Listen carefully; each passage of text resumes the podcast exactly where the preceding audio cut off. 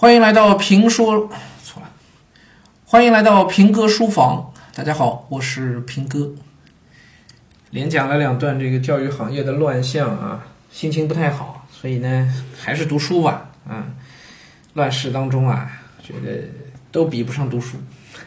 读鲁迅啊，热风，呃，热风里头呢有很多这个短的篇章啊，《随感录》二十五啊，三十五、三十六、三十七、三十八、四十一，一直到六十几啊，呃，有点像现在的这个微博啊。鲁迅的年代没有微博啊，要是有的话，鲁迅一定是金句不断，一定是一个微博大 V，因为每句话，嗯，隔了一百来年，现在读都觉得振聋发聩啊。嗯，随便挑啊，我今天挑到第四十一段。国人的事业大抵是专谋实事的成功的经营，以及对于一切的冷笑。啊，我不读全文啊，挑几句啊。这句话，这句话读完之后，我们可能也只能是笑一笑啊。对中国人的事业，大体上都是专谋实事的成功的经营。我翻译一下，用我们现在比较流行的话说，叫做精致的利己主义者。精致的功利主义者啊，专谋实事的成功，那就是所谓的那个风口上的猪都会飞嘛，所以大家都去赶风口嘛，哪有风我往哪儿跑，自己没有主心骨是吧？就专谋实事，精致的利己啊，呃，以及对于一切的冷笑，这个在中国也太常见了。看到有人改革，看到有人说这个不行那个不行，我要改变它，基本上都会遭遭到冷嘲热讽的吧。鲁迅那个年代就是这样的，至少一百年并没有太多变化。我们也在讲评说历史，再往前翻翻，唐朝、宋朝，唐朝也许好一点。讲宋朝历史讲的时候，其实我也挺生气，因为鲁迅笔下的以及对于一切的冷笑 这样的事情，在宋朝一次又一次的发生啊，不论是对庆历新政还是对王安石的变法，都是冷笑。但冷笑的人虽然反对改革，却又未必有保守的能力。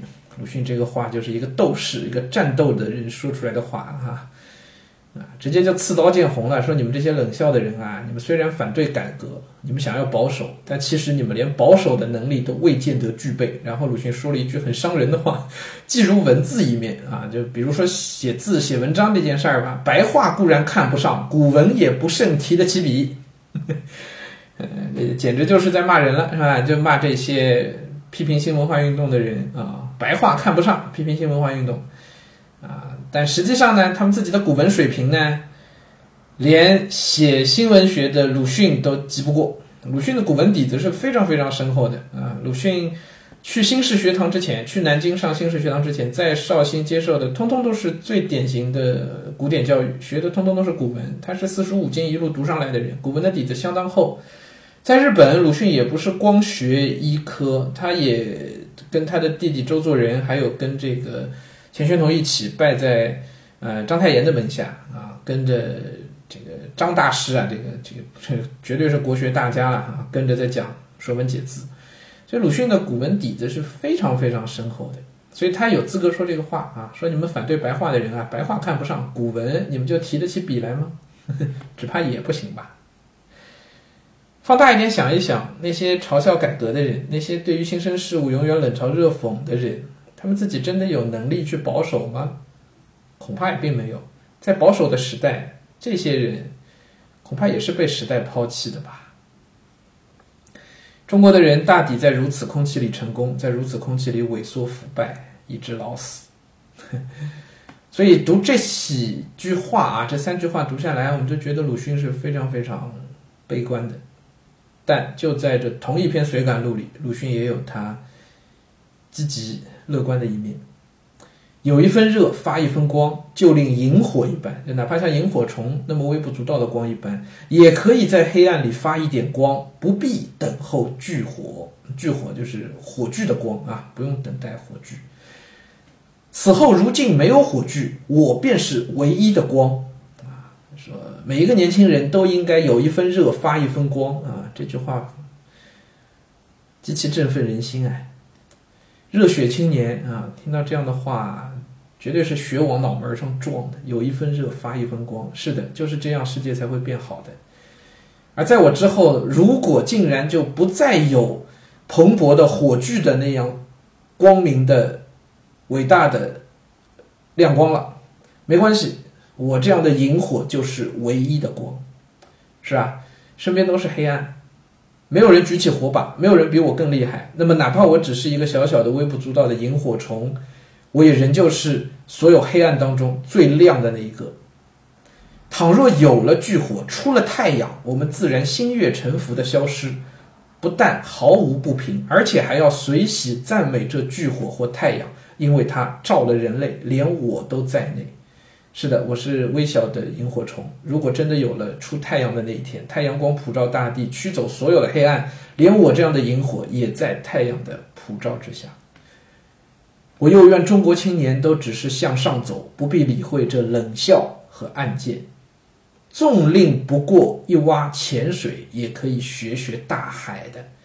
这又是一句让人起鸡皮疙瘩的话啊！每一个人都是一样，每个人的能力都是有限的，谁也不比谁聪明到哪儿去。所以每个人也许不过就是一洼浅水，但是也可以学学大海的。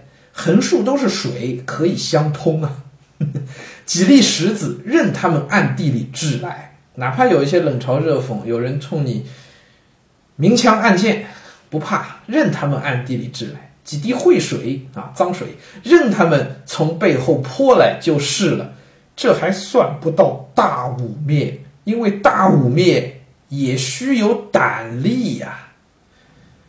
啊，这根本就称不到什么什么重大的污蔑的，因为能够给予我重大污蔑的人，他自己也得有那份胆子，有那点力量，有那个能耐。所以鲁迅这话。也是在嘲讽，说这些冷嘲热讽革新力量的人，他们自己其实连污蔑他人的胆力都不见得具备，所以想要革新的人根本就不必惧怕他们。那几粒石子，那几滴秽水，这冷笑和暗箭，根本就重伤不了真正想要改变世界的人的。也许鲁迅没有想过自己要改变世界。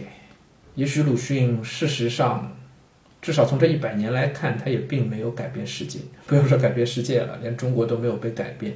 但是，我相信一个没有鲁迅的世界，可能会更糟糕吧。所以从这个角度说，鲁迅多多少少还是改变了一些的，至少改变了在书房里读书的我，兴许还能改变听平哥书房的各位听众吧。好今天就读到这儿。